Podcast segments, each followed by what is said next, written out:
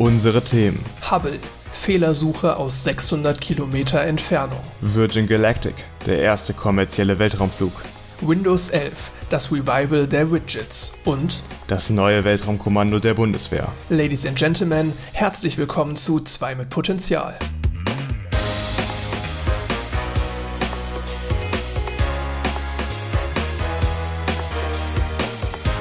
Folge 9. An meiner Seite ist Jan. und mein Name ist Max. Hallo.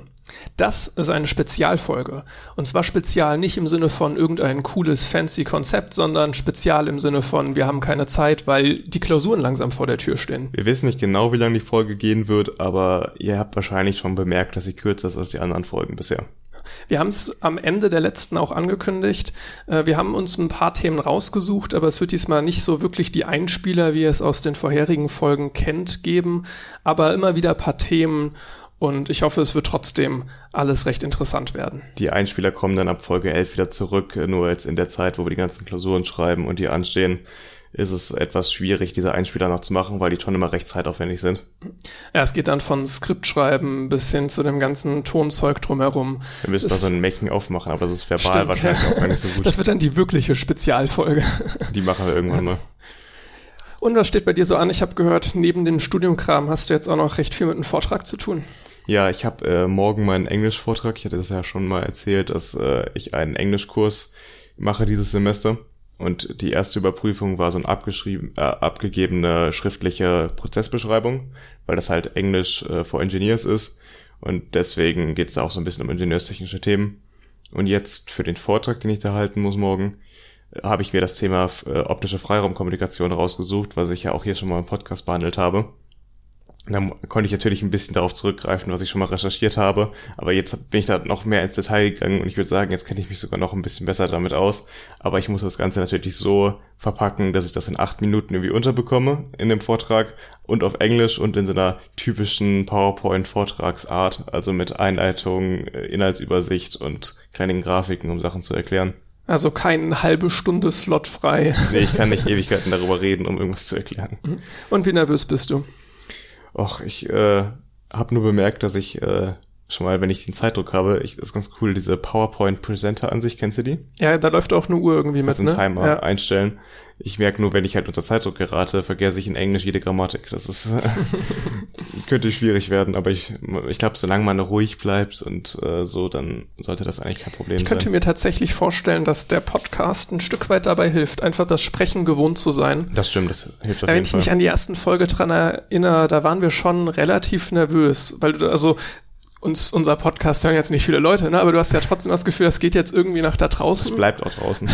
und irgendwer hört dir unter Umständen zu. Du möchtest es jetzt nicht komplett verkacken, irgendwie alles, alles falsch sagen und so weiter. Ne? Ja, es geht ja nicht ums Inhaltliche. Hier geht es auch wirklich dann darum, grammatikalisch korrekt zu sein. Und wir verkacken ja auch schon genug hier auf Deutsch, wenn wir darüber reden. Und ähm, dann auf Englisch ist es nochmal eine andere Sache, weil das wird ja auch hauptsächlich beurteilt. Und daneben soll es auch noch fachlich richtig sein. Also das ist schon mehr als in der Schule. In der Schule war es immer so, da hat man nochmal Auge zugedrückt bei einem Vortrag in Englisch. Aber hier muss halt Aussprache und Grammatik auch funktionieren neben dem Inhaltlichen. Die Schulvorträge waren ja wirklich ein Witz, oder? Ja, also da gab es Leute, die komplett aufs Blatt geguckt haben, alles abgelesen und so drei plus, zwei minus. Ich, hab, ich erinnere mich gerade daran, ich habe in der achten Klasse in Physik hab, wurden so Vorträge verteilt und ich habe mir tatsächlich äh, Kernfusion rausgesucht damals. hatte ich auch, hatte ich auch in Ja. Chemie als Vortrag. Mega geiler Vortrag. Ich hatte so viel Spaß daran, dass ich die ganzen Folien vollgeschrieben habe mit Informationen und niemand das lesen konnte, weil das viel zu viel war. Aber es war ein cooler Vortrag. Einen Vortrag aus der Schule, den ich auch noch im Nachhinein ganz cool fand, jetzt rein von den Folien her, war ein Vortrag zum Thema Fracking. Einfach die Folien finde ich immer noch relativ cool Hast du mir mal Look. gezeigt, glaube ich. Ja. Ja, das sah irgendwie ganz schön aus. Für so elfte Klasse nicht, nicht verkehrt. Ja, das eine war in der achten Klasse, da hatte ich noch keine Ahnung, wie man PowerPoint-Präsentation richtig macht. Das lernt man dann über die Zeit ein bisschen in der Schule. Aber bei der ersten PowerPoint, da hatte ich ganz, ganz viele Transitions drin. Ja. Und auch von zu jedem Bild hin. Das, Man muss sich einmal auslesen mit PowerPoint. da, du kannst ja auch so Nummern an einzelne Bilder und einzelne Textblöcke machen, dass die dann noch nach und Ja, nach das- eingeblendet Ich werden. meine, das habe ich jetzt auch in dem Vortrag, aber ich habe jetzt keine krassen Transitions drin. Ich habe einfach, dass die dann erscheinen.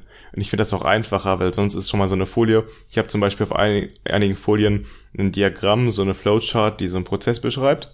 Und dann ähm, daneben noch Text. Dann mache ich erstmal die Flowchart, blende ich ein, die erkläre ich. und danach blende ich den Text ein mit anderen Informationen. Zum Beispiel hier so eine schematische Darstellung von Transmitter, ähm, äh, keine Ahnung, ein Channel, der die Information transportiert und dann ähm, der Receiver. Dann erkläre ich erstmal diese Flowchart und danach gehe ich dann darauf ein, durch höhere Frequenzen können wir da mehr Daten übertragen und etc. etc. Wer das wirklich gemeistert hat, fand ich, war unser Informatikprofessor. Bei seinen, seinen äh, PowerPoint-Präsentationen, da konnte er sich richtig gut durchklicken durch so Schaltungsanalysen. Es war teilweise schon sehr exzessiv, dass er ja jeden einzelnen Prozessschritt als einzelne Animation drin hatte. Ja, also es, da muss wirklich richtig viel Arbeit hintergesteckt haben, ne? Ja, Fabian, der, mit dem wir hier studieren, der hat auch einen Englischkurs belegt und macht was zum Thema 3D-Druck. Das ist ja sowieso so sein Thema. Man muss über diesen Jungen wissen, wenn er einmal davon anfängt zu reden, ist kein Halt mehr. Auf jeden Fall hat er jetzt auch so selbst Grafiken designt und dann ähm, die auch wie unser Informatikprof äh, Schritt für Schritt kann er die durchgehen, so dass er den Prozess, den er selbst keine Ahnung, erstellt hat, mit einem digitalen Tool das ist aber wirklich ja. cool. Ich wüsste gar nicht, ob ich das auf Anhieb hinkriege, dass, also so jetzt Step-by-Step Sachen einblenden, klar, aber die müssen dann ja auch wieder ausgeblendet werden zum richtigen Zeitpunkt, also dass so. wirklich eine also Animation mit entsteht. Die ne? neuesten ne? Versionen von PowerPoint geht sowas sehr gut. Hm, also ich glaube, ich habe noch die 2016er, ja. ich glaube, ja. Also ich habe das jetzt auch öfter mal so, dass ich zum Beispiel ein Bild von einem elektromagnetischen Spektrum da habe und dann zum Beispiel, wenn ich über Amplitudenmodulation spreche, dann habe ich da einen roten Pfeil auf die Frequenzen, in denen das passiert. Und dann äh, blende ich danach Frequenzmodulation an, dann springt der Pfeil rüber zu einer anderen Stelle in dem Spektrum und dann spreche ich darüber. Und das geht eigentlich relativ easy. Was noch ganz cool ist, mit den neuesten PowerPoint-Versionen kann man Videos capturen. Das heißt, ich habe dann vom Business Insider ein Video gecaptured auf YouTube, wo ähm, eine Animation war zu den Starlink-Satelliten und konnte die dann einfügen. Das ist auch nicht mehr so, dass man dann wie früher bei PowerPoints draufklickt und dann ist die Datei irgendwie nicht verfügbar und man kann nicht darauf zugreifen. Diese Datei ist dann, diese Animation ist wirklich in der PowerPoint drinne und äh, die funktioniert dann auch immer. Automatisch schon, wenn man runterscrollt, startet die sich von selbst. Das klingt, klingt cool. Das äh, kann ich dir gleich mal zeigen, das sieht ziemlich cool aus. ähm, wo wir beim Thema ist cool aus, sieht cool aus sind. Äh, ich habe jetzt neulich ähm, in einem im Wohnheim bei jemand anderem den Bildschirmhintergrund gesehen. Das war so ein Live-Bildschirm-Emulator. Ich weiß nicht genau, wie es hieß, aber irgendwas äh, oder Wallpaper-Emulator, irgendwie sowas. Ähm, und der hatte dann ein bewegtes Hintergrundbild, wo das, wo so sonnensystemmäßig sich die Planeten drum gedreht haben. Und das sah dermaßen cool aus. Das habe ich auch schon mal gesehen, aber ich mag so bewegte Hintergründe eigentlich nicht. Also, aber das, das fand ich wirklich gut, weil ich stehe auch auf so äh, simple Sachen. Mhm. Also jetzt, wenn man mein Hintergrundbild ansieht, dann ist halt wirklich viel einfarbig. Äh, jetzt wirklich kein Foto oder sowas. Das stört mich schon das in der hab, Das habe ich schon, weil Fotos blendest du irgendwann aus dem Hintergrund aus. Okay, ich, ich habe lieber irgendeine einfarbige Fläche, wo dann Sachen drauf sind und höchstens dann noch irgendein Spruch oder sonst was. Aber das war extrem steril gehalten, dieser Hintergrund, und hatte wirklich nur ganz relativ klein in der Mitte so drehende Planeten. Ähm, hm. Aber auch recht langsam drehen und jetzt auch nicht mit viel Spielerei drumherum. Ähm, das Einzige, wo ich Sorge hätte, ist, dass das recht viel Leistung unter Umständen vom Computer zieht. Aber naja. wenn du einen gut genügenden Computer hast, dann ist das auch kein das Problem. Das sollte jetzt nicht den Ausschlag geben, glaube ich. Auch wenn ich mit meinem Schrottding da das ungern machen würde. An so ein Bild, finde ich, gewöhnt man sich, dass wenn man das ein paar Jahre benutzt, ich habe zum Beispiel seit ein paar Jahren als Sperrbildschirm-Hintergrund ein Formel-1-Bild aus den 80ern. Und ich, ich sehe das nicht mehr. Manchmal überrasche ich mich selbst, was ich da als Hintergrund habe. aber, das, aber Sperrhintergrund ist ja noch was anderes. Ja, das stimmt. Aber selbst der normale Hintergrund, oder ich habe seit auf WhatsApp seit Jahren den gleichen Hintergrund und irgendwann fällt dir das einfach nicht mehr auf. Also das ist, äh, geht über irgendwie. Mein aktueller äh, Hintergrund ist, warte, lass mich kurz nachgucken, was genau da steht, aber Think twice, code once. Ein sehr kluger Spruch. Ja, ja, die Motivationssprüche immer, wenn ich dann den Laptop aufmache. Apropos Coding, wir haben heute unsere Testatpunkte für den zweiten Test in unserem Informatikpraktikum bekommen. Stimmt, genau, das waren zwei Prüfungen, ne? Ähm, insgesamt. Sie nannten es Testate. Testate, ja. Testate ist quasi wie so eine Prüfung. Ja. Ja. Ähm, es, waren, es hat online stattgefunden. Ähm, man musste Fragen zu Code beantworten, äh, man musste Code selber schreiben. Ähm, also ja. wir hatten ein langes Skript mit äh, Informationen und Beispielen etc. und sollten dann dazu über so kleine Aufgaben bearbeiten in diesem Skript, die wir dann auch bei dem Testat reinkopiert haben online und dazu noch darüber hinaus Sachen beantwortet haben. Aber das sah jetzt erstmal alles ganz gut aus. Also ich glaube, jeden, den ich so kenne, ist durch dieses, äh, durch diese Prüfung, durch diese Testate durchgekommen. Ja. Ähm, insofern ist das der erste wirkliche Abschluss, den wir jetzt in diesem Semester ja, haben. Drei CPs mehr und dafür Stunden aufgewandt. Also. Ja, boah, das, das war eigentlich nicht das ganze wert, ne? Das ist ganz cool, weil im letzten Versuch haben wir mit Qt gearbeitet. Das ist so ein, ähm, eine Software, mit der man ähm, ein Graphical User Interface, kurz GUI, äh, erstellen kann. Das heißt, man hat ja nicht nur ein Programm, was in der Konsole läuft, sondern wirklich mit einer Interaktion zwischen Nutzer und dem Programm. Ja, das macht das Ganze nochmal so einen Ticken anschaulicher und man ja. hat das Gefühl, langsam führt es zu irgendwas, ne? Ja, Diese Konsolenprogramme Konsole, vorher. Ja. Denkst du, was, was soll das jetzt? Das macht ja kein Mensch, ne? Es ist gut, um die Hintergründe äh, kennenzulernen, weil da kriegst du dann keine Probleme mit der Ausgabe eben meistens. Und ähm, äh, wenn du das aber kannst oder halbwegs kannst, dann ist es ganz cool weiterzugehen und was anderes zu machen damit. Apropos Programmierung, ich möchte gar nicht jetzt so tief drauf eingehen, aber ich habe auch ein Projekt, woran ich jetzt sehr lange gearbeitet habe, fertiggestellt. Und zwar ging es da auch um Programmierung, also aus meiner Perspektive zumindest. Ähm, wenn ihr auf flipflop-simulation.de geht. Den Link wollte ich auch noch reinhauen in die Show Notes diesmal. genau, da seht ihr äh, das, das letzte Projekt, was ich, woran ich sehr viel Zeit verloren habe. Schön formuliert. Was man bestimmt hätte besser in, in wirklich relevante Studiendinge stecken können. Aber ähm, das ist, das, ich bin eigentlich ganz zufrieden damit. Ähm, ich bin mit dem Ergebnis da am Ende doch recht stolz drauf. Ähm, ja, Flipflops sind so Speicherzellen, also die Grundlage von einer Speicherzelle quasi. Ähm, und die kann man mit dieser Webseite, mit dieser Web-App ähm, am Ende ganz gut verstehen und kann sich da durchklicken.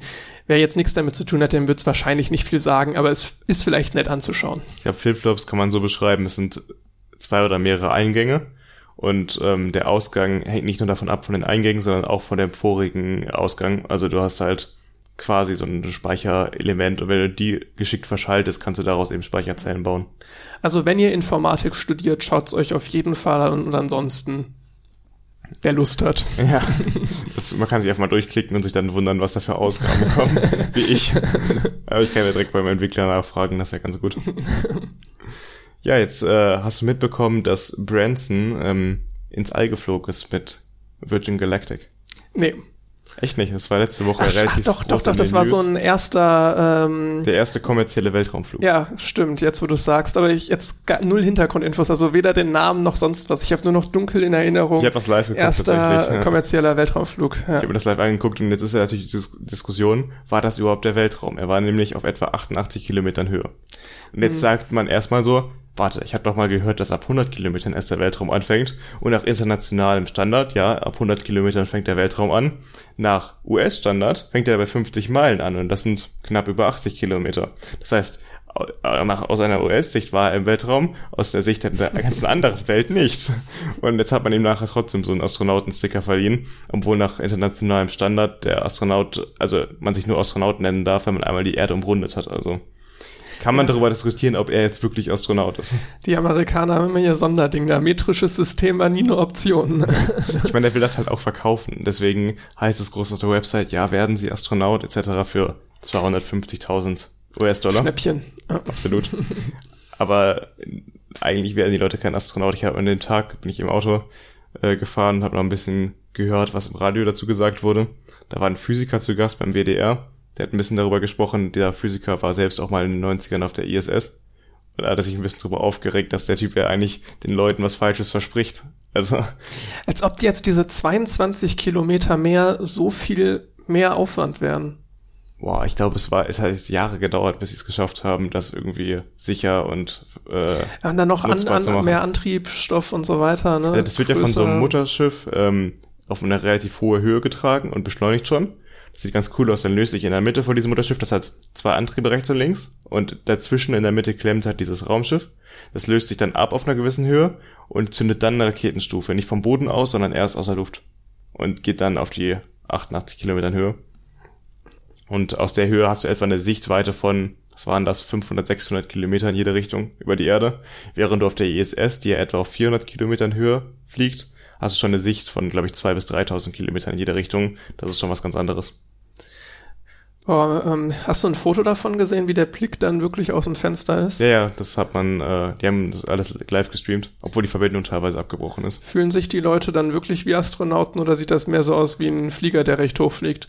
Ja, also was ich oft gelesen habe, was nicht ganz so verkehrt ist, wenn man Schwerelosigkeit erleben will, dann macht man halt einfach einen Parabelflug. Dafür kriegst du 30 mal Schwerelosigkeit zu einem Bruchteil des Preises. Also Parabelflüge sind ja die Flüge, wo man Und noch viel Kotze gratis oben Ja. drauf.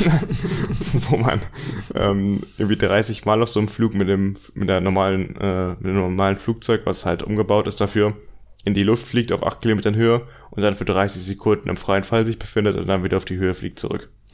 Ja. Und ich glaube, die haben dann wirklich diese, das Innere hast dann auch kein Fenster und so, dass du halt, wenn du dann im freien Fall bist, so eine Lehrstunde zum Thema Bezugssysteme, Ja. ähm, dann halt da wirklich das Gefühl hast, schwerelos zu sein. Also das Ding bist fällt, du fällst, de facto. genau, du fällst, äh, das Flugzeug fällt mit dir und dadurch bist du am, im Endeffekt in deinem Bezugssystem Flugzeug schwerelos. Das ist ja auch gerade. Schwerelosigkeit hat ja nichts damit zu tun, dass keine Gravitation mehr auf einen wirkt. Auch auf der ISS hat man noch eine sehr, sehr große Gravitationswirkung auf sich selbst. Die ISS ist nur in so einem Orbit, dass sie quasi ständig fällt, aber immer an der Erde vorbei. Das ist so, wenn du jetzt dir vorstellst, du wirfst einen Stein auf der Erde, wirfst den Stein weiter und noch ein bisschen weiter. Irgendwann wirfst du den Stein so weit, dass er nicht wieder auf die Erde fällt, sondern weil die Erde rund ist, an der Erde vorbei. Und er fällt dann immer und immer weiter an der Erde vorbei. Und deswegen sind die Leute in der ISS schwerelos, weil sie sich ständig im freien Fall befinden quasi. Und nicht, weil da keine Gravitation mehr wirken würde. Wäre auch, ist auch, glaube ich, so eine Frage, die sich bestimmt der eine oder andere schon mal gestellt hat, weil 400 Kilometer von der Erde entfernt ist Da jetzt hast du doch 95, 96 Prozent der Schwerkraft Genau. eigentlich auf dir wirken. Also es ist dann wirklich ähm, ähm, anhand jetzt der Unterschied, ich mein ein bisschen wie wenn du aus einer Kurve rausgeschleudert wirst, so ungefähr. Ne? Es ist ein ähnliches Ding. Ähm, Ja. äh, ähm, Einmal die Zentrifugalkraft, die dich halt weiterhält, beziehungsweise an die Schwerkraft, die dagegen, dagegen wirkt. Was ganz lustig ist, wir schreiben ja immer unsere Folgentitel ZMP voraus. Und das haben wir am Anfang mal gegoogelt. Natürlich ist, äh, hat das irgendeine andere Bedeutung, nicht, dass wir uns da irgendwo reinreiten.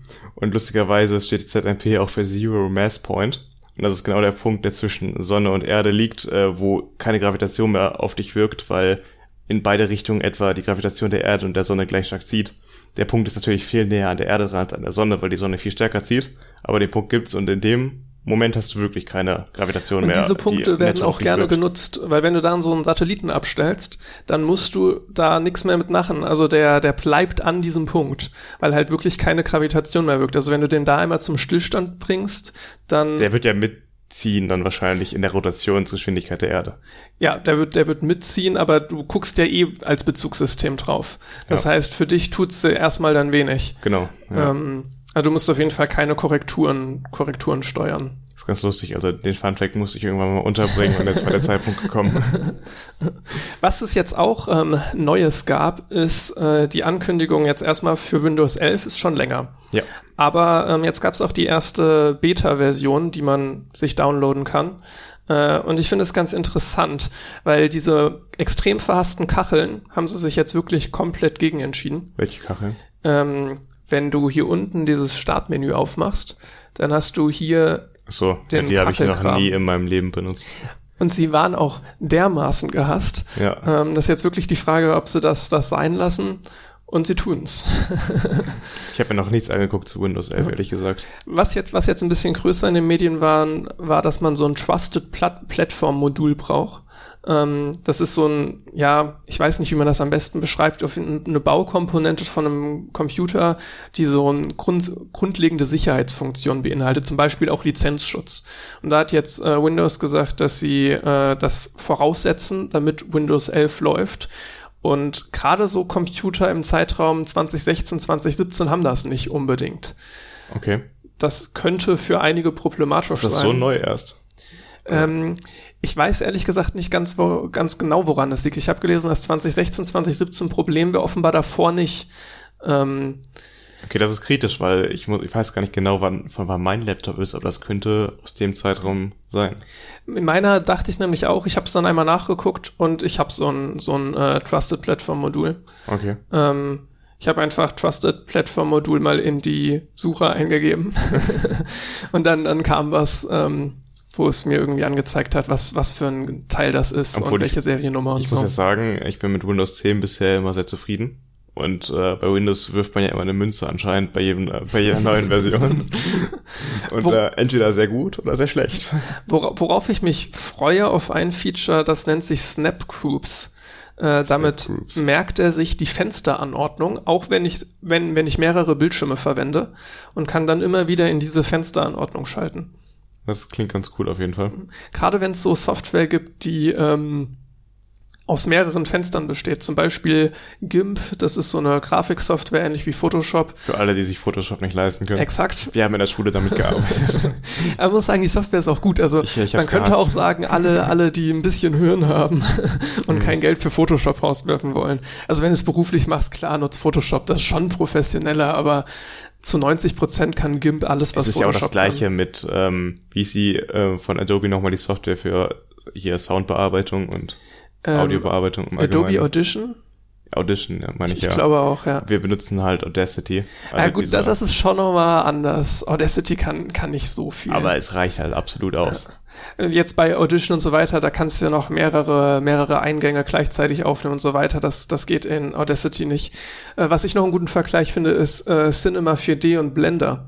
Okay, sag mir Ähm, nichts. das sind äh, 3D, so, eine 3D-Software, aber jetzt nicht im Sinne von so 3D-Drucker-mäßig, geht glaube ich auch, aber ist jetzt nicht der, der Sweet Spot, sondern wirklich äh, Filme, also 3D-Filme erstellen. Und da ist Cinema 4D, beziehungsweise es gibt da, gibt da noch ein anderes irgendwie Studio Max, sonst wie, keine Ahnung, ähm, die High-Quality-Sachen, wo du dann 1000 Euro aufwärts hinblätterst und Blender Open Source, aber kann genau das Gleiche. Ist nur auf Englisch und ein Ticken nutzerunfreundlicher. Ja, das ist äh, echt so ein Punkt. So Software ist ja mittlerweile echt teuer geworden, vor allem da man keinen einzelnen Preis mehr bezahlt, sondern oftmals so ein Monats-Abo-Modell abschließen muss. Kann ich verstehen anstelle des Softwareentwickler, weil warum sollte man Updates für etwas raushauen, wo man kein Geld mehr mit verdient? Andersherum ist es natürlich für die Nutzer wird es dadurch teuer. Im Fall Windows ist es jetzt tatsächlich so, dass das Upgrade genauso wie das Upgrade zu Windows 10 auch äh, kostenlos ist für Leute, die aktuell Windows 10 nutzen. Allerdings ähm, gab es jetzt, habe ich in einem Artikel zumindest gelesen, dass dadurch, dass sie dieses Trusted Platform Modul voraussetzen, äh, dann einige Leute neue Computer brauchen werden und dadurch auch wieder neue Windows-Lizenzen kommen, könnte es sein, dass die durch dieses Modul nochmal enormen Profit machen könnten mit Windows 11. ist ganz Weil interessant. verkaufen die das Modul oder Nee, die verkaufen nicht das Modul, aber die verkaufen ja Windows-Lizenzen. Ja. Wenn ich jetzt Windows 10 auf meinen Rechner habe, aber dieses Modul brauche äh, und deswegen kann ich nicht upgraden, kaufe ich einen neuen Rechner. ach so, Und ja, dann kau- brauche ich wieder eine neue Windows-Lizenz und kann auch nicht mehr upgraden. stimmt. Das ist gar nicht so schlecht, der Gedanke. Ja. Ja. Aber ich weiß gar nicht, wie groß das Problem war. Windows wird sicherlich gecrackt, auch regelmäßig. Aber ist das jetzt so ein großer monetärer Schaden bei Microsoft? Keine Ahnung. Das kann ich überhaupt nicht einschätzen. Ich auch nicht, ne. Also ich kenne auch Leute, die jetzt Linux benutzen etc. Das wird auch nicht weniger, das wird eher mehr. Aber ich glaube immer noch an die 90% aller Desktop-PCs sind laufen über Windows. Was ich auch noch ganz interessant fand, sind, dass ähm, ja die Widgets jetzt so einen neuen Frühling erleben. Ähm, die gab es in Windows Vista schon mal, ähm, haben es dann aber nicht lange gemacht und kommen jetzt wieder. Das heißt, im Startmenü kannst du dir jetzt Widgets anzeigen lassen wie Wetter, News und so weiter, wie man es vom Handy kennt, von Ja. Android-Handys. Wann kam Vista raus? Weißt du das? Nee, Boah, ich hab nicht mehr. also Also ich, vielleicht äh, wollte ich gerade den Punkt machen, dass irgendwie die Menschen sich jetzt durch Handys dran gewöhnt haben eher. Vielleicht. Widgets. Was auf jeden Fall cool ist, ist, dass sie das für Programmierer freischalten. Also jeder kann jetzt ein Widget auch selbst programmieren. Das bietet nochmal neues Potenzial, finde Auf ich. jeden Fall, ja. Ähm, das könnte cool sein, wenn man sich jetzt irgendeine Software downloadet und dann kommt da noch ein Widget mit. Ähm, hat was. Sicherlich nicht für jedes Programm sinnvoll, aber so ein paar Dinge, Wetter etc. kann man kann man immer gebrauchen, dass es so auf den ersten Blick da ist. Ja. Ja, ähm, hast du mitbekommen, dass äh, die Bundeswehr jetzt ein Weltraumkommando hat? Kennst du die Serie, ah, wie heißt sie? Äh, Space Force. Space. Ja, ich, ich habe die nicht gesehen, ich habe es nur gehört davon. Weil das ist genau das. Also es ist natürlich amerikanisch, aber es ist das Ich meine, die USA haben ja auch eine Space Force, die heißt ja wirklich so. Ja, es ist genau, es ist dann dies, auch wenn sie in der Serie neu gegründet wird. Aber kann sein, dass sie das Ja, die haben. ist ja auch eigentlich besonders alt. Ich glaube, die wurde unter Trump gegründet, irgendwie 2018, Ah, okay. 19.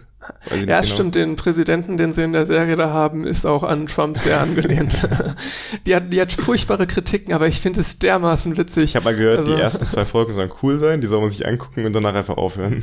Ich, ja, ich muss sagen, vor allem die zweite Folge. Die zweite Folge ist richtig cool, aber ich finde es auch danach sehr unterhaltsam. Also das kann man echt machen. Okay, ähm, ja. ja, es ist gehört, Humor, dann, aber es ist ich mein nur gehört, Humor. dass es dann irgendwie in die ähm, weiß ich nicht, in so eine komische Richtung geht, dass es nicht mehr so den Fokus hat, den das am Anfang hatte und dann so ein bisschen sich verliert.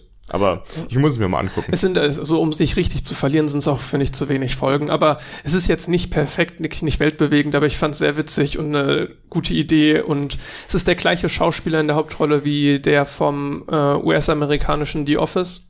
Äh, ich habe seinen Namen vergessen. Ja, eigentlich könnt, man könnte den Namen wissen. Ja, sollte man. Das ähm, nicht so aber also ich sehe den auf jeden Fall ganz gerne. Ich habe jetzt die Office noch nicht komplett durchgesehen, aber auch einen Großteil.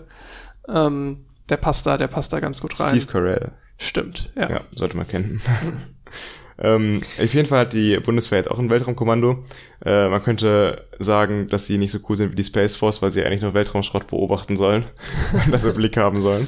Das ist natürlich nicht ganz so cool, aber für die Zukunft, ich meine, daraus kann ja noch viel entstehen. Es gibt ja heutzutage schon die Möglichkeit oder die technischen Möglichkeiten, mit Lasern andere Satelliten unfähig, also funktionsunfähig zu machen. Und ähm, das wird sicherlich auf lange Zeit auch äh, Teil der Kriegsführung werden oder ist es schon in einigen Ländern. Aber die beobachten jetzt Weltraummüll oder Müll, ja. Im und Sinne von beobachten andere Satelliten anderer Länder, dass die halt nicht zu nahe kommen etc. Okay, aber jetzt nicht so Müll im Sinne von, dass dann das keinen Satelliten zerstört und nicht, dass der Müll auf einmal zum Greifarm wird und Nee, nee, also man die achten eher darauf, dass nichts kaputt geht, weißt du? Okay. Ja. Das ist so halt ein bisschen, ich habe eine Mischung aus der bisherigen Luftabteilung äh, der Bundeswehr oder Cyberabteilung. Das da haben die irgendwie zusammengelegt, da um ein neues Zentrum zu gründen. Ich hatte auch gedacht, dass das vorher vielleicht irgendwie die ESA übernommen hat. Ähm ja, aber ich glaube, du willst ja schon ein bisschen national unabhängig sein da. Ich meine, in, in Darmstadt war ja, ist glaube ich das äh, Satellitenkontrollzentrum der ESA. Ja, Darmstadt ist recht viel, das stimmt. Mhm. Ja, auf jeden Fall haben wir Deutschen jetzt auch eine Weltraumabteilung in der Bundeswehr. ich bin mal gespannt, ob die jetzt irgendwann eigene Satelliten bekommen, weil wenn die so gut funktionieren wie der Rest der Bundeswehr, dann sehe ich da schwarz. Naja, wir haben genauso viele funktionierende Raketen, wie die Bundeswehr funktionierende Hubschrauber ist. ich will nicht drüber nachdenken. Aber wir haben ja die Amis, also was würden wir ohne die Amis machen? Tatsächlich, ja. ich glaube aber im Weltraum hast du halt, ich glaube, vor ein paar Jahren mal den Fall gehabt, dass ein Russ, also eine Russ, russischer oder chinesischer, einer von beiden Satelliten irgendwie dem US-amerikanischen da nahe gekommen ist. Da gab es auch einen kleinen Krisenfall. Und nahe, also wenn wir von nahe gekommen sprechen, dann sprechen wir schon so von ein, zwei Kilometern Abstand noch, weil das darf man sich nicht vorstellen, dass die Sachen im Weltall jetzt so ein paar Meter aneinander vorbeifliegen. Also nahe ist da schon ein paar Kilometer. Aber in Zukunft ähm, reicht es halt aus, die Distanz, auf diese Distanz zu kommen und mit einem Laser irgendwas abzuschießen. Und selbst Bodenraketen, die auf Satelliten schießen, sind nicht komplett abwegig. Das wäre auch möglich. Ich weiß nicht, ob ich das schon mal ähm, in einer Folge erzählt habe. Wir haben ja auch schon häufiger über Satelliten gesprochen, sei es jetzt bei Starlink oder auch beim Thema Weltraummüll, das wir auch schon mal angerissen haben. Aber ich erinnere mich noch an eine Geschichte, wo es auch, ähm, vielleicht war das sogar das, was du auch gerade angerissen hast, ähm, wo zwei Satelliten sich recht nahe kamen, das erst deutlich später im Nachhinein rauskam, als die Beobachtungen von Hobbyastronomen miteinander abgeglichen genau. wurden. Ich kann mir auch vorstellen, dass die ganzen Regierungen das nicht unbedingt immer öffentlich machen wollen, um daraus jetzt keine größere Krise zu machen. Aber äh, du kannst ja alles mit äh, hier ähm, Positionsbestimmung auf der Erde. Wenn du drei Punkte auf der Erde hast, kannst du jedes Objekt äh, auf, äh, im Weltall bestimmen. Deswegen haben zum Beispiel die Amerikaner auch sofort bei Sputnik gesagt, äh, yo, da ist einer im Weltall, äh, also die Russen haben das Rennen ins Weltall gewonnen oder die Russen haben es gesagt über die Amerikaner, als sie auf dem Mond waren. Du man kann es ja nicht äh, verneinen. Du kannst es ja einfach bestimmen, jeder auf der Erde.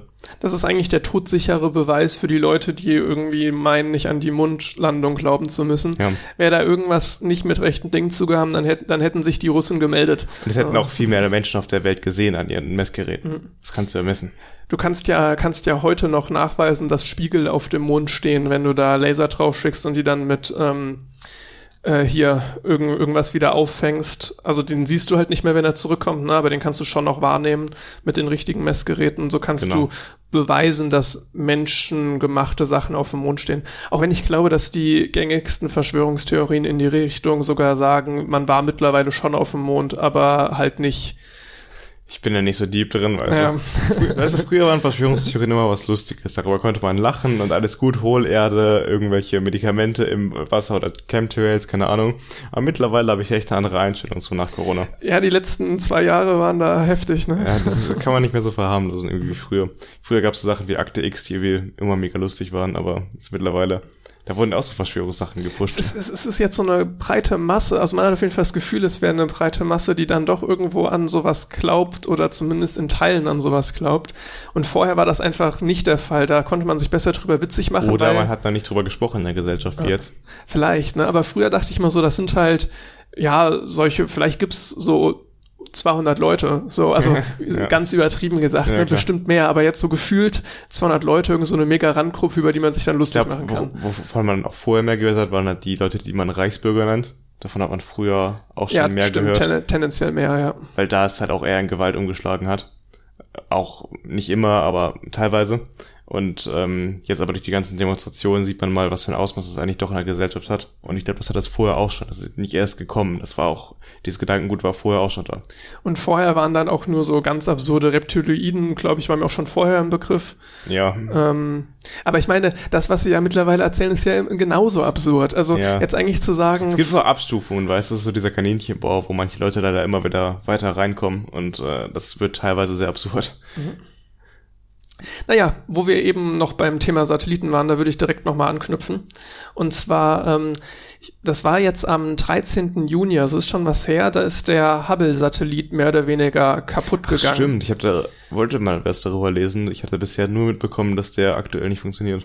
Genau, und jetzt, jetzt funktioniert er wieder seit kurzem. Ah, okay. Aber er war jetzt einen Monat lang, hat er nicht funktioniert. Und ähm, ich fand das ganz spannend, wie man jetzt so eine Fernwartung von einem Satelliten macht, der zig Kilometer weg ist, aber halt von der Erde aus. Ne? Ist mhm. keiner da und jetzt musst du irgendwie herausfinden, was kaputt ist. Ähm, und das hat auch seine Zeit gedauert. Und dann hat man festgestellt, äh, dass der Nutzlastcomputer außer Betrieb ist. Ähm, beziehungsweise ich habe es gerade falsch erzählt, das hat man nicht, nicht festgestellt, also es war nicht der Fehler, sondern das ist passiert. Also der Nutzlastcomputer ist außer Betrieb gegangen, man wusste nicht warum und sucht jetzt den Fehler. Warum ist das Ding außer Betrieb gegangen? Äh, das Witzige war, das erste, was sie gemacht haben, in Sicherheitsmodus versetzen, okay, äh, und dann Computer neu starten. Ey, es ist ein Klassiker. Ja, das, da jede, jeder, den du anrufst bei irgendeiner Hotline, haben sie das Gerät neu gestartet. Ja, jedes Mal. ähm, hat nichts gebracht. Danach immer noch keine Reaktion. Ich weiß nicht, wie sie es dann genau herausgefunden haben, aber man hat dann irgendwann festgestellt, das Problem liegt bei der Power Control Unit, also blöd gesagt der Stromversorgung. Und die lässt sich von der Erde aus nicht zurücksetzen. Das ist dann erstmal ein Problem und deswegen haben sie dann umgeschaltet auf Backup-Hardware. Das fand ich erstmal überraschend, dass es das gibt. Ähm, ich weiß nicht, ob es das für jedes Bauteil gibt, Backup-Hardware, weil jedes, jeden Gramm, den du versuchst in, ins Weltall zu bringen, kostet sehr viel Geld. Ja, das ähm, stimmt. Und SpaceX jetzt, macht es deutlich günstiger und ich glaube zu Zeiten, wo Hubble ins Weltall geschossen wurde, war das echt noch verdammt, verdammt mhm. teuer. Und dann da baust du Backup-Hardware, als ich das überhaupt gelesen habe. Ja, aber diese, ist die Frage, ob es nicht noch teurer ist, wenn das Ding dann, wenn es einmal oben ist, gar nicht funktioniert. Gerade Hubble, Hubble war ja ein mega Erfolg, ne? aber wo du das hochschickst, weißt du das ja auch noch nicht unbedingt. Ja, ne? aber wenn du es hochschickst und es funktioniert sofort nicht, dann hast du so viel Geld verballert und dann nimmst du lieber das in Kauf, dass du ein bisschen mehr Sprit mitnimmst und das teurer wird dadurch und die Rakete ein bisschen größer sein muss, als wenn das im Endeffekt gar nicht funktioniert. Wahrscheinlich, ja. Auf jeden Fall haben sie auf diese Backup-Hardware umgeschaltet äh, und dann, jetzt funktioniert das Ganze auch wieder. Sie müssen, glaube ich, jetzt noch ein, zwei Sachen kalibrieren. Ähm, und dann kann Hubble wieder ganz normal in Betrieb gehen. Ich finde diese Jobs so faszinierend, Leute, die halt sich mit dieser Technik auseinandersetzen, um dann zu kommunizieren mit solchen äh, Geräten, die wir Menschen gebaut haben und die im Weltraum oder auf dem Mars unterwegs sind. Es gibt ja immer noch Leute, die mit Voyager kommunizieren. Und das, das ist, ist, die Dinger sind die in den Technik, 70ern losgeflogen. Ne? Ja, die sind aus den 70ern, die Technik. Und die kommunizieren immer noch bitweise mit denen. Du kannst ja auch kaum Daten senden darüber. Und ähm, auch mit Mars-Rovern, die alt sind. Also du äh, musst ja irgendwie Sachen dann auch noch bei denen reparieren in der Software, sag ich mal. Und Sachen ausgleichen. Und äh, das mit einer sehr, sehr schlechten Verbindung. Und äh, äh, auch so alter Technik zu machen, ist schon verrückt, wenn das dein Job ist. Es ist auf jeden Fall spannend, ne? Ich, ich würde sogar denken, dass da unsere krassen Grundlagensachen, die wir gerade im Absolut, Studio machen, ja. nochmal deutlich relevanter sind als der abgespacede Kram, den man heutzutage macht. Bit für Bit äh, eine Sache irgendwie fixen, das ist, äh, wird da nötig. Weil ich glaube, auf so Geräten wie jetzt bei den Voyager-Sonden, da arbeitest du wirklich auf Bit-Level. Du hast ja kaum Speicherplatz gehabt, kaum RAM. Und da musst du einfach auf so ganz kleinen Ebenen arbeiten. Es wäre tatsächlich so eine Richtung, die ich mir ganz gut sogar vorstellen könnte. Also ich fasziniere mich echt für so Weltraum. Ah, da musst du dich gut auskennen. Also da musst du jeden Kniff kennen, den es da gibt in der Computertechnik in den letzten Ja. 50 Jahren. Ja, glaube ich auch. Das ist ein heftiges Ding. Und ich glaube, es gibt auch viele, die sich für sowas interessieren. Also da bist du nicht alleine. Ja. Natürlich hast du schon so einen MINT-Mangel generell, aber ob sich das jetzt genau auf die Branche bezieht, wo es eh jetzt nicht so viele Jobs gibt und viele, die davon fasziniert sind, wage ich zu bezweifeln. Ja. Ich habe das mal gesehen, äh, Tom Scott hat darüber mal ein Video gemacht, über die, das Kontrollzentrum, in dem immer noch die Voyager-Sonden gesteuert werden. Ich finde das absolut faszinierend. die sind so weit weg, die sind ja teilweise, also Voyager 1 ist auf jeden Fall außerhalb des Sonnensystems, Voyager 2 weiß ich jetzt nicht genau. Ähm, das sind ja die, die diese goldenen Schallplatten dabei haben, diese goldenen Platten, wo Sachen drauf eingraviert sind und Informationen drauf sind. Das heißt, die müssten doch eigentlich auch das, diese Projekte übergeben haben an Ja. weitere Generationen. Ne? Das ist bestimmt auch eine Herausforderung, wenn du dich dann mit einem System beschäftigst, wo du selbst jetzt an der Konstruktion gar nicht beteiligt warst, sondern das Ähm, eher anlernst. Wenn Ne? du so sagst, die Jüngsten, die dabei waren in den 70ern, die waren vielleicht 25. Das sind jetzt 50 Jahre später, sind die 75, die sind auf jeden Fall in Rente. Kannst du höchstens mal anrufen noch in der Rente und fragen, wenn irgendwas, äh, Außer die sind wirklich motiviert, die leben dafür, ja. ja, das glaube ich sowieso. Das ist der Spirit. Ja.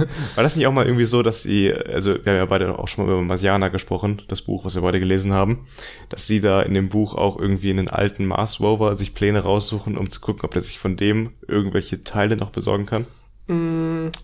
Lass mich überlegen, ob ich das noch zusammenkriege. Also was er auf je, ich glaube, er nutzt einen alten Mars Rover zur Kommunikation. Er nutzt Genau. Pathfinder. Pathfinder, ja. Ähm, Ja, ja, das, und, und er baut, glaube ich, auch noch irgendwas aus. Ähm, ich glaube, die Energiequelle von denen, ich, ich weiß jetzt gerade nicht mehr genau das chemische Element, was sie da verwenden, aber es ist halt relativ stark radioaktiv. Plutonium. Plutonium, genau. Ähm, zerfällt und dadurch Energie erzeugt, also Wärme erzeugt. Ähm, ich glaube, das benutzt er auch noch von einem alten Rover. Aber es ist auch im, im Buch echt ganz nett dargestellt, weil dann trommeln sie alle zusammen, die halt an Pathfinder das ähm, meinte ich gerade, genau. genau mit konstruiert haben und holen nochmal alle alten Pläne hervor und wie kommunizieren wir jetzt über das Teil. Das ist auch faszinierend. Voyager 1 und 2 werden ja auch mit Plutonium angetrieben. Und das ist dieser Effekt, dass du, das hatten wir auch mal in Physik gehabt dieses Semester, wenn du zwei, ähm, einmal ein sehr heißes äh, Reservoir hast und ein sehr kaltes und dazwischen ein Metallteil setzt, also gewisse Metalllegierungen können das, dann fließt dazwischen ein Strom. Du kannst so halt elektrischen Strom erzeugen, einfach dadurch, dass etwas sehr heiß ist und sehr kalt ist. Und da das Universum, der Weltall, sehr, sehr kalt ist drumherum und dieses Plutonium so heiß, kann man damit halt einen Stromfluss äh, erzeugen, der ausreicht, um so eine äh, Sonde zu elektrifizieren. Das ist ziemlich faszinierend. Das ist eine coole Sache auch für weitere Weltraumflüge, ne, wenn es Ja. längere Distanzen. Weil das ist äh, quasi nicht unerschöpflich, aber es hält sehr lange, dieser Plutoniumblock. Der, der einzige Haken daran ist, dass Plutonium jetzt für einen Menschen nicht so toll ist. glaube ich, das Schlimmste, was ein Mensch abbekommen kann als chemisches Element. Du hast, äh, es ist wirklich wieder der stärksten, am stärksten strahlenden Dinge. Ja, ja, genau. Und die werden ja auch alle künstlich hergestellt, weil das, was früher vielleicht mal auf der Erde war, bei der Entstehung ist schon lange verstrahlt, weil das so schnell äh, im Vergleich zu äh, zum Beispiel Uran ist verstrahlt. Uran kann ja, glaube ich, bis zu 5, 6 Milliarden Jahre manche Isotope bestehen und strahlt nur leicht. Plutonium in ein paar Millionen Jahren ist es äh, jeder noch so große Block weg. Das ist auch in Marsianer ganz schön. Boah, ich werde schon wieder hier zum Marsianer-Fanboy. Aber da, da haben sie auch, äh, markieren sie immer mit so einer roten Fahne, wo jetzt das Plutonium liegt, damit bloß niemand es ausbuddelt, um es Ja. irgendwie aus Versehen. Ja, Und das- genau das tut er dann, aber Ey, dann kannst du es wenigstens auch genau finden. Ja. also Andy Wire, der Autor, hat sich da schon sehr genau mit Gedanken, also mit beschäftigt mit dem Thema und das ist auch sehr akkurat, dieses Buch. ich weiß, wir haben es schon mal gesagt, aber ganz klare Buchempfehlung. Absolut. Jetzt haben wir ähm, das Semester fast geschafft. Jetzt sind wir in der letzten Woche und äh, haben jetzt am nächsten Montag schon die Infoklausur vor uns. Ja, das wird ein Spaß. Ich habe äh, 200 Karteikarten für Informatik. Warum bist du schon so weit? Ich, bin, ich fasse gerade immer noch die Kleingruppenübungen zusammen. Aber ähm, ich werde auch wieder Karteikarten aussortieren, sehr wahrscheinlich, weil das ist einfach zu viel geworden. Aber es ist, es ist wieder so ein Problem. Ne? 30 Prozent sind Allgemeinwissensfragen äh, und es gibt wirklich extrem viel Allgemeinwissen, was wir, also Allgemeinwissen jetzt im Sinne von über Informatik schon themenbezogen, ne? aber so net to know halt. Also net ja. ja. Ähm, das heißt, man kann so einen Streuschuss irgendwie machen und hoffen, dass man jetzt die paar Fragen, die drankommen, erwischt. Aber dann kommt man halt mit unter 100 Karteikarten, also unter 100 Wissenssachen nicht aus. Und das fühlt sich so falsch an. Ich muss jetzt so hasseln die nächste Woche, um all das hinzubekommen noch. Ich habe jetzt in den letzten Wochen mit dem Englischvortrag das Informatikpraktikum, muss ich sagen, jetzt beim zweiten Versuch, habe ich eher so an den letzten drei Tagen gemacht komplett. Und ähm, dann hatte ich in der letzten Woche, weil ich auch in E-Technik ein bisschen was aufholen musste, da bin ich jetzt zum Glück auf dem Level wieder. Aber da ist einfach nicht viel Zeit äh, übrig geblieben, um mich jetzt im Vorhinein schon mal auf Info vorzubereiten. Das heißt, das ist jetzt eine Woche, würde ich reinhauen. Zum Glück muss man, würde ich sagen, ist Info wahrscheinlich die leichteste Klausur, die wir schreiben. Ich denke auch. Ich hoffe, dass sich Physik als ähnlich leicht entpuppt. Allerdings habe ich vor Physik Angst, weil Physik Thermodynamik ist blöd. Acht Aufgaben und nur zwei davon müssen wir komplett haben. Dann haben wir die Klausur bestanden, weil wir vorher schon Bonuspunkte gesammelt haben und die Bestehensgrenze in Physik ist relativ niedrig. Das äh, hilft auf jeden Fall. Ja, insofern habe ich da auch die Hoffnung, aber Thermodynamik, ich glaube, also ich kenne keinen, der jetzt sagt, Thermodynamik ist sein Ding. Das ist von allen Studierenden immer die Hassveranstaltung. Das haben wir auch zwei Monate dieses Semester gemacht, das ist auch verdammt viel Stoff. Ich könnte mir vorstellen, wenn man das irgendwie regelmäßig im Job hat und so weiter, dann, dann geht das klar, dann geht das fit, aber das wird im, bei uns gerade halt wirklich da durchgehasselt und. Das ist auch nur so ein kleiner Teil von unserem Studium, ne? Wenn du, ich glaube, Maschinenbau studierst, ist das ein viel größerer Teil. Ist ein eigenes Natürlich Fach sogar. Ne? Machst ne? du mehr als wir jetzt, aber ähm, es ist halt auch ein eigenes Fach bei uns, es ist halt neben so vielen anderen Sachen noch. Mhm. Ich habe auch das Gefühl, ähm, nochmal um den Vergleich zu ähm, Maschinenbau zu ziehen, die haben in Hömer 2 viel, viel weniger als ihr. Da war ich ein bisschen neidisch, als ich das gehört habe. Die machen eigentlich nur lineare Algebra in Hömer 2. Während wir einen dermaßen Overload haben mit äh, linearer Algebra, D Differentialrechnung, ähm, Integralrechnung, Integralrechnung äh, Differentialgleichungen drin, äh, mehrdimensionale Analysis eigentlich alles. Was, was kommt in Hömer 3? ich glaube, Hömer 3 hat noch eine viel höhere Durchfallquote als Hömer 2. Ja. Aber man sagt ja nicht ohne Grund, dass Elektrotechnik der Mathematik, also Mathe-lastigste. Mathe-lastigste Ingenieurstudiengang ist. Und da haben wir den äh, Maschinenbauern und äh, Bauingenieur-Leuten ziemlich Ich hätte aber gedacht, dass man das sagt, weil wir halt Hömer 4 haben. Das haben die anderen nicht. Aber das jetzt auch schon unser Hömer 2, ich möchte nicht sagen vom Niveau her das Doppelte ist, aber alles andere wäre auch irgendwo gelogen.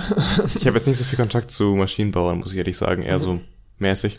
Ja, zu einem habe ich es und da hatte ich das Gefühl, wir machen also vielleicht nicht das Niveau doppelt so viel, aber die Menge doppelt so viel. Du kannst wahrscheinlich jetzt nicht Niveau und Menge gleichsetzen. Ja. Ähm, ich denke, lineare Algebra haben sie genauso ausführlich gemacht wie wir. Das war auf jeden Fall mein Gefühl, obwohl sie viel, viel mehr Zeit dafür hatten. Ja. Und die ähm, Zeit ist echt so ein Punkt, weil im Vergleich zur Schule machst du halt äh, wiederholst halt nichts, ne? Also du ballerst hier jede Woche ein neues Thema durchgeführt ich weiß nur Integralrechnung, das kam und ging innerhalb von zwei Wochen und ich kam gar nicht hinterher. Ja, boah, das, generell ist es, ja, diese Klausurphase wird schon nochmal deutlich, ich habe das Gefühl, sie wird anstrengender ja, und deutlich schwieriger als die letzte. Ja, vor der ersten hatte ich ehrlich gesagt nicht so viel Angst, jetzt nee, bei der zweiten habe ich ein bisschen, ein bisschen Respekt. Sowohl Hömer als auch E-Technik, E-Technik, klar, E-Technik ist das Fach in unserem Studiengang E-Technik 2, aber Hömer hätte ich irgendwie mehr leichter erhofft. Ja, vor allem in Hömer ballert wirklich rein, dass wir keine einzige Hil Hilfe mitnehmen können. In allen anderen Fächern kannst du deine Hö also Formel nur mitnehmen, ob du jetzt vorbereitet ist vorher oder ob du die selbst schreiben darfst, ist nochmal eine Sache für sich. Aber auf jeden Fall hast du irgendwas, woran du dich orientieren kannst. Das in, hast du in, in Info. Da haben wir auch nichts. Aber in Info ist halt ja, Info. Mein ne? Gott, das ist, zählt nicht. also, ja, genau. ich weiß.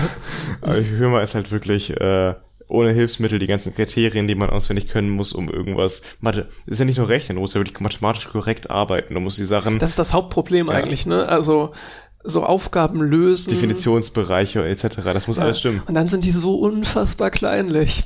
ja. Aber in ET auch. Also ich habe jetzt letztes Mal, wir haben so Micro-Exams, normalerweise alle zwei Wochen, aber die haben es in der Organisation nicht hinbekommen, deswegen haben wir aktuell die jede Woche. Ähm, da üben wir auch schon mal das richtige Runden, dass wir immer auf drei signifikante Stellen nach DIN-Vorgaben runden müssen. Und jetzt habe ich beim letzten Mal zum ersten Mal keinen Rundungsfehler drin gehabt, da war ich sehr froh drum. weil davor hatte ich immer äh, irgendwie zum Beispiel die Zahl 3585 auf drei signifikante Stellen muss halt auf 3590 runden. Und das, äh, das fühlt sich man, falsch an. Wir sind es gar nicht gewohnt. Ne? Ähm, das ist halt wirklich das Ding bei signifikanten Stellen. Ja. Weil normalerweise so, ja, auf, auf drei Stellen nach dem Komma oder zwei Stellen nach dem Komma, das ist so das, was man kennt. Aber signifikante Stellen ist dann von null unterschiedliche Stellen ähm, das ist halt noch wichtig für Kommazahlen. Ne? Wenn ich 0,00, genau. dann würde ich jetzt nicht einfach eine Null schreiben ab einem gewissen Punkt, sondern halt von null unterschiedlich. Aber jetzt bei größeren Zahlen, wenn ich jetzt eine Zahl im Millionenbereich habe, dann schneide ich die halt echt früh ab. Ne? Aber genau darum geht's ja, diese drei Stellen. Wenn du jetzt zum Beispiel jetzt Kilobereich und äh, normal hast, also wenn du jetzt sagst, ähm, wie ich gerade sagte, wir bleiben beim Beispiel 3585, dann würdest du da auf 3590 runden. Aber wenn du das jetzt im Kilobereich machst, sagen wir, das wären jetzt Meter, und jetzt machst du das in Kilometer, dann wären das ja ähm, 3,585 äh, Meter, äh, Kilometer. Und dann würdest du ja trotzdem auf die dritte signifikante Stelle runden, also auf 3,59. Und da würde es wieder mehr Sinn ergeben, wenn du 10 Kilometer angibst. Aber das ist halt der Sinn dahinter, du musst es genauso auch im Tausenderbereich machen oder nicht im Tausenderbereich. Das heißt, man muss äh, schauen, dass man sehr sinnvoll diese Einheiten wählt. Einheiten, Präfixe, wie auch immer man sie nennt, wählt, also Kilo, äh, Mega, sonst ja. was, ne? Ich habe noch was gefunden unter, unter der Kategorie Kurioses. Kurioses. Ich, ähm, to know. Äh, ja, net to know ist es nicht, es ist eher Kurioses. und zwar würde ich da einfach mal den einen Teil von dem Golem-Artikel, den es dazu gab, wie ich darauf aufmerksam geworden bin, kurz vorlesen, weil ich finde, es ist ganz witzig. Und zwar ist der Titel Vodafone-Vertreterin schiebt Katze einen Vertrag unter. Der Katze. Der Katze. Nach einem harmlosen Gespräch mit einer Vertreterin von Vodafone bekam die Katze einer Kundin einen Vertrag. Einer Vodafone-Kundin wurde von einer Beraterin ein zusätzlicher Vertrag auf dem Namen ihres Katers untergeschoben. Das gab die Verbraucherzentrale Bremen bekannt. Im Juli 2019 besuchte demnach eine freundliche Vodafone-Vertreterin die Kundin zu Hause. Diese erzählte auch von ihrem Kater Gysmo und sagte, dass sie keine weiteren Leistungen von Vodafone benötige. Doch wenige Tage später kam ein Paket mit Router, Geräten und Vertragsunterlagen für Internet, Telefon und TV für Herrn Gysmo. Dann folgten monatliche Rechnungen an ihn. Die Tarifentgelte ließ Vodafone Deutschland vom Bankkonto der Betroffenen abbuchen. Mehrere Beschwerden beim Kundenservice von Vodafone Deutschland brachten keine Lösung. Als die Kundin die Lastschriften von Vodafone wieder rief, kamen Schreiben eines Inkassobüros. Erst auf Betreiben der Verbraucherzentrale Bremen wurde die auf den Kater Gysmo ausgestellten Verträge storniert und seine Besitzerin erhielt das ganze Geld zurück. Vodafone-Sprecher erklärte Golem, die selbstständige Beraterin, die auch den Vertrag für die Katze bei uns eingereicht hatte, haben wir bereits kurz nachdem fristlos gekündigt. Sie ist also schon lange nicht mehr für uns tätig. Eben mal die Provision für eine Katze eingeschrieben. Ja. Ist, das nicht, ist das nicht cool? oh Mann. Ich weiß nicht genau, hast du gesagt, wie alt die Frau war? Nee, nee keine klar. Ahnung. Das stelle ich mir schon so fies vor. Also generell so ein Vertreterjob kann ich mir nie vorstellen. Da musst du erstmal noch die Dreistigkeit haben, wirklich deine Katze einen Vertrag anzudrehen. Also ich weiß nicht, was da abgelaufen ist. Also das muss ja schon eine sehr schwere Misskommunikation gewesen sein. Ich, ich glaube, das war, das war äh, keine Misskommunikation, sondern das war, äh, naja, von dieser Vodafone-Vertreterin einfach sehr rational. Sie wollte die ich denke mal, du kriegst für jeden Vertragsabschluss irgendwie ja, Geld. Genau. Und dann hat sie sich überlegt, wie mache ich hier einen Vertragsabschluss? Ach, der Kater hieß ja Gysmo. hier, ähm, ich hatte auch was ähnliches erlebt mit Vodafone, als ich mir da jetzt einen Internetvertrag gemacht habe. Also jetzt nicht vergleichbar, aber sowas in der Richtung. Da hatte ich nämlich im Online irgendwie so ein Angebot gehabt, dass man äh, hier äh, irgendwie so eine Startprämie bekommt und die also hat das bedeutet im Endeffekt, dass man die ersten sechs Monate kostenfrei hatte, weil das war genau der Betrag, den man in den ersten sechs Monaten bezahlen müsste. Und dann hat äh, habe ich dann nochmal angerufen halt am Telefon, einfach auch nochmal zu fragen, ob die noch ein anderes Angebot haben. Und dann kamen die mir sofort mit, ja, wenn sie jetzt hier sofort äh, abschließen den Vertrag am Telefon, dann geben wir ihnen die ersten sechs Monate gratis. Und das war aber genau das gleiche Angebot wie im Internet, nur dass im Internet stand 300 Euro irgendwas, keine Ahnung aber am Telefon mal die ersten sechs Monate gratis und mir sofort jetzt, jetzt am Telefon abschließen. Das ist halt schon so eine, sehr, ich finde schon fast so eine, der wird so eine Pistole auf die Brust gesetzt, jetzt oder nie. Obwohl das gleiche Angebot im Internet war, nur man muss einmal um die Ecke denken und sehen, ah, das ist genau das gleiche Angebot, weil die ersten sechs Monate sind da in dieser Zusatzprämie enthalten. Hm. Also fand ich auch schon nicht ganz so ist sauber. dumm, dass sie diesen Druck machen, weil wenn das ist ja kein guter Kundenservice mehr ja. dann. Ähm, dass sie nicht einfach, also dass sie die Leute auch beim Kundenservice nach Provisionen irgendwie bezahlen. Ja, das ist aber, ich denke mal, wenn es ums Verkaufen geht, einfach die beste Möglichkeit, um Leute zu animieren, Sachen zu verkaufen. Aber bei solchen Stories, da geht, geht doch, also gut, Vodafone ist jetzt nicht bekannt als der betrügerische Anbieter, ne? aber wenn du bekannt wirst als der betrügerische Anbieter, dann schadet das doch nur dem Geschäft, hätte ich gedacht. Aber ich glaube, es macht auch, es bringt auch viel Kohle rein, weil Leute sich einfach überrumpeln lassen, zum Beispiel am Telefon oder wenn da jemand, eine Person vorbeikommt als Vertreter. Ich glaube, viele Menschen sind einfach, auch wenn sie eigentlich nochmal Zeit, Zeit bräuchten, um darüber nachzudenken, lassen sich dann überrumpeln und schließen irgendwas ab, was sie eigentlich nicht haben wollen. Deswegen bin ich ganz froh, einfach Sachen im Internet zu bestellen, weil da kannst du dir in Ruhe Zeit lassen, dir alles ganz genau anschauen. Ähm, das, das klingt ja schon fast nach so einer, also es fühlt sich an wie schon fast eine Betrugsmasche so ungefähr, ne? Ja, es hat ähm. irgendwie was davon. Also Betrüger zwar machen das, dieses schneller auf dich eindreschen mit Informationen und jetzt abschließen den Vertrag, damit dir Sachen, die nicht illegal, also die illegal sind, nicht auffallen. Da ist es jetzt nicht so, dass irgendwas illegal wäre, aber die versuchen halt so auf dich einzudreschen, damit dir Sachen, die zu deinem Nachteil sind, nicht auffallen. Und das ist halt fies. Das, das war ganz interessant. Ähm, hat meine Mutter mir erzählt, dass sie fast, also sie hat es noch rechtzeitig gemerkt, aber äh, Opfer von so einem Enkeltrick mehr oder weniger wurde. Also ein abgewandelter Enkeltrick, war nicht wirklich ein Enkeltrick.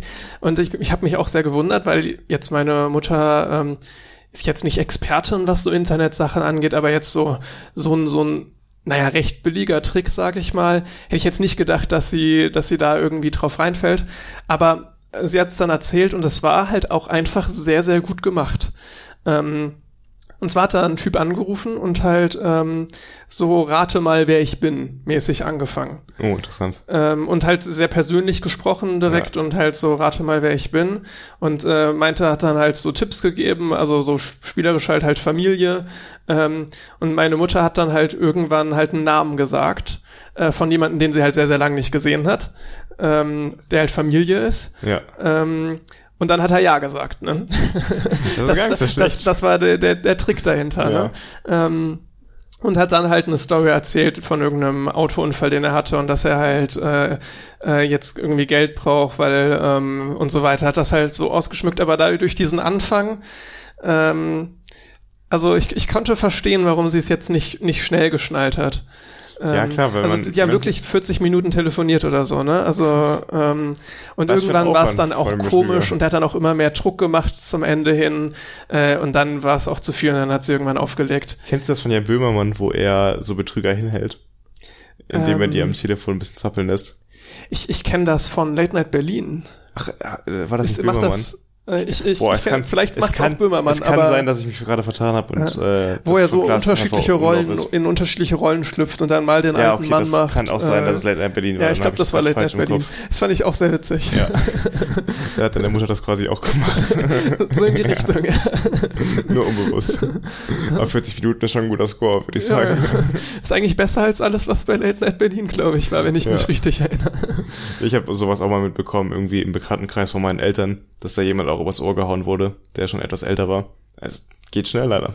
Also. Ja, ja wäre jetzt meine Mutter da noch weniger fit gewesen irgendwie, ähm, hätte ich mir auch vorstellen können, dass sowas funktioniert. Aber der Typ hat halt auch, glaube ich, direkt nach drei, drei 30.000, meine ich, waren 30.000, also ja. alles oder nichts. So, so ein bisschen in die Richtung ging's. Ja. Bei so einem Autounfall, wenn du sagst 3.000, 4.000, das könnte so, schneller ja, 30.000 ist ein neues Auto, oder? Ja. Ja, aber ähm, Leute würden es ja nicht machen, wenn es nicht funktioniert. Mhm. Also meine Mutter regt sich mal auf, weil bei uns da äh, beim Elternhaus rufen die ganze Zeit die, der Kundenservice von Microsoft an. das geht meiner Mutter mittlerweile einfach nur noch auf die Nerven. was ich gut verstehen kann. Ich meine, wir hatten ja auch schon mal über Spam-Mails gesprochen, ja. dass es ja auch so ein Problem ist. Und auch, dass es eigentlich clever ist, die möglichst dumm zu gestalten, damit nur die Leute, die auch wirklich anbeißen, drauf reinfallen. Da ein witziges Comedy-Programm dazu von James Weech. Ein, ja, einfach, wenn man nach den Namen guckt, ähm, sehr, sehr witzig. Wir können ja mal was verlinken. Stimmt, genau, das ist äh, eine Bei gute James Idee. Weech weiß niemand, wie man ihn schreibt. Ja, äh, er hat da so ein Comedy, also es ist auf Englisch, ne, aber er hat so ein Comedy-Programm, wo er auf Spam-Mails antwortet. Und der Typ ist wirklich sehr witzig. Also, ja.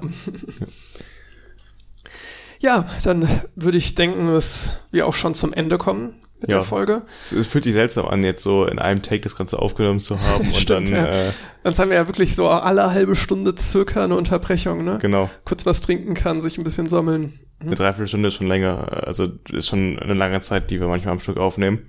Äh, jetzt hast du noch zum Abschluss, kann man das mal sagen, äh, mitbekommen, dass die Corona-Zahlen wieder so steigen. Ja, boah, in ich, ich Wir haben heute 17 in Aachen. Boah, wir hatten krass, gestern, gestern 10. 12, 10, 10 kann 12. auch sein, ja. Es geht gerade wieder ähm, richtig ab.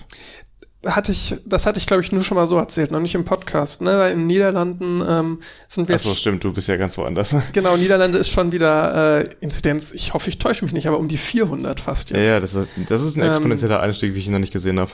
Ja, und ich meine, dass das jetzt in Deutschland groß anders laufen soll. Ich bezweifle es.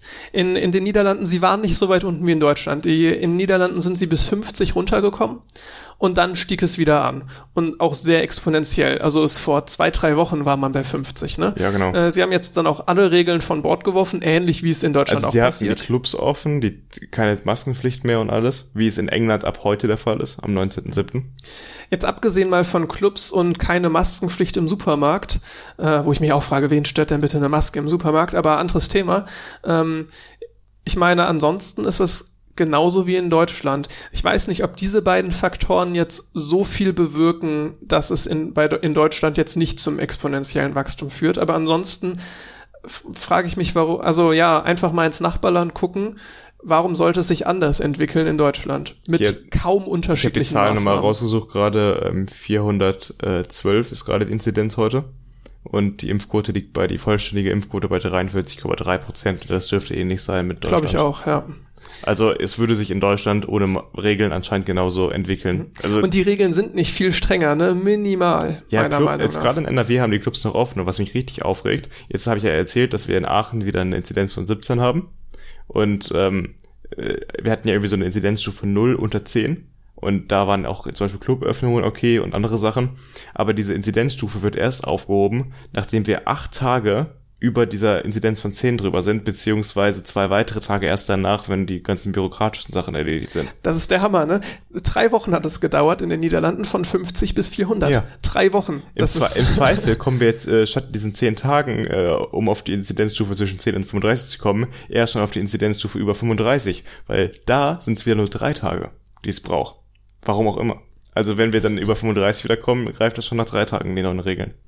Das wird insofern interessant für unsere ähm, Informatikprüfung, ne? Wo wir da eben waren, genau. Ja, bei der Doppelinzidenzstufe 0. Aber ich muss sagen, die äh, Terminologie, die die gewählt haben, haben sie noch vor der Gesetzesänderung in NRW gewählt. Das hat, hat, nichts, mit, hat nichts mit diesem ähm, unter 10 zu tun. Die, bei denen ist es unter 35 in Aachen und unter 35 in NRW, in ganz NRW. Ja, wenn das beides gegeben ist, dann schreiben wir in Präsenz und ansonsten wird's am gleichen Tag eine Online-Klausur. Eigentlich eine ganz gute Lösung. Hast du schon online das ausgefüllt? Äh, ja, die, wir mussten so ein Formular ausfüllen, wo wir wieder eide staatlich versichern, dass ja. wir keine Scheiße in der also Diesmal nicht ein Formular, wir mussten das nur anklicken, ne? Äh, das meine das mein ich mit Formular, genau. Ja. Also ähm, letztes Mal mussten wir noch irgendeinen Zettel unterschreiben und einreichen. Ich habe das Jetzt heute gemacht, gerade noch so rechtzeitig. Ich habe das fast vergessen. ich meine, ähm, ich, ich, ich weiß nicht, ob wie schnell dann, dadurch, dass die ja jetzt ihre Inzidenzstufe irgendwie anders haben, äh, wie schnell die reagieren, ob jetzt irgendwelche Puffertage eine Rolle spielen. Ja, 35, aber glaube ich heute 17 in das einer könnte, Woche. könnte schnell genug passen. Könnte, ne? Und dann drei Tage nochmal, oder? Ist es sobald es über 35 also ist? Also die sagen ja nur, die haben bei sich nur 35 gesagt. Okay. Also bin ich gespannt. Wir werden es dann in der nächsten Folge berichten. Stimmt, genau. Die wird dann auch nochmal so eine Stunde etwa lang sein. Genau. Und darauf die Woche, äh, also Folge 11. Darauf die Folge. Genau, darauf die Folge, stimmt. Ja. Boah, nächste, ähm, oh, eine Special müssen wir eigentlich machen, nächste Folge. Weil es Folge 10, ja. Verrückt. Ich meine, vielleicht, ja, wahrscheinlich nicht, weil wir haben sehr, sehr viel zu tun, aber wenn es irgendwas einfällt, ähm, können wir irgendwas machen. Ich finde die Folge jetzt gerade auch nicht schlecht. Also es ist, hat auch, hat auch ist was, ein bisschen ne? was anderes. Natürlich weniger Aufwand. In Zukunft würde ich das gerne wieder mit ein bisschen was mehr machen. Aber vielleicht, Ich- ich vielleicht auch ärgern wir uns ein paar Zuhörer damit, dass die Folge nicht ganz so lang ist. Das zum einen, ich könnte mir auch vorstellen, ähm, wer jetzt es weniger verkopft haben möchte, für den ist es vielleicht auch gut. Weil wir gehen Ja. schon manchmal, ich möchte jetzt nicht sagen sehr in die Tiefe, aber ich glaube, dass Einspieler auch manchmal trocken sein können, wenn man gerade eh genug irgendwie Input hat, dann braucht man jetzt nicht noch Input von irgendeinem Einspieler oder irgendeiner äh, detaillierten Diskussion, während das ist bestimmt ein Ticken lockerer. Aber ich denke auch, dass wir auf jeden Fall wieder zurückkehren zum, zum alten Format. Ja, dann würde ich sagen, ähm, verabschieden wir erstmal alle bis in zwei Wochen. Bis dann. Ja. Ciao. Das war 2 mit Potenzial. Jeden zweiten Freitag erscheint eine neue Folge überall, wo es Podcasts gibt. Anmerkungen, Feedback oder Themenvorschläge kannst du uns gerne per E-Mail zukommen lassen. Oder du schaust mal bei Twitter und Instagram rein. Alle Infos in den Show Notes.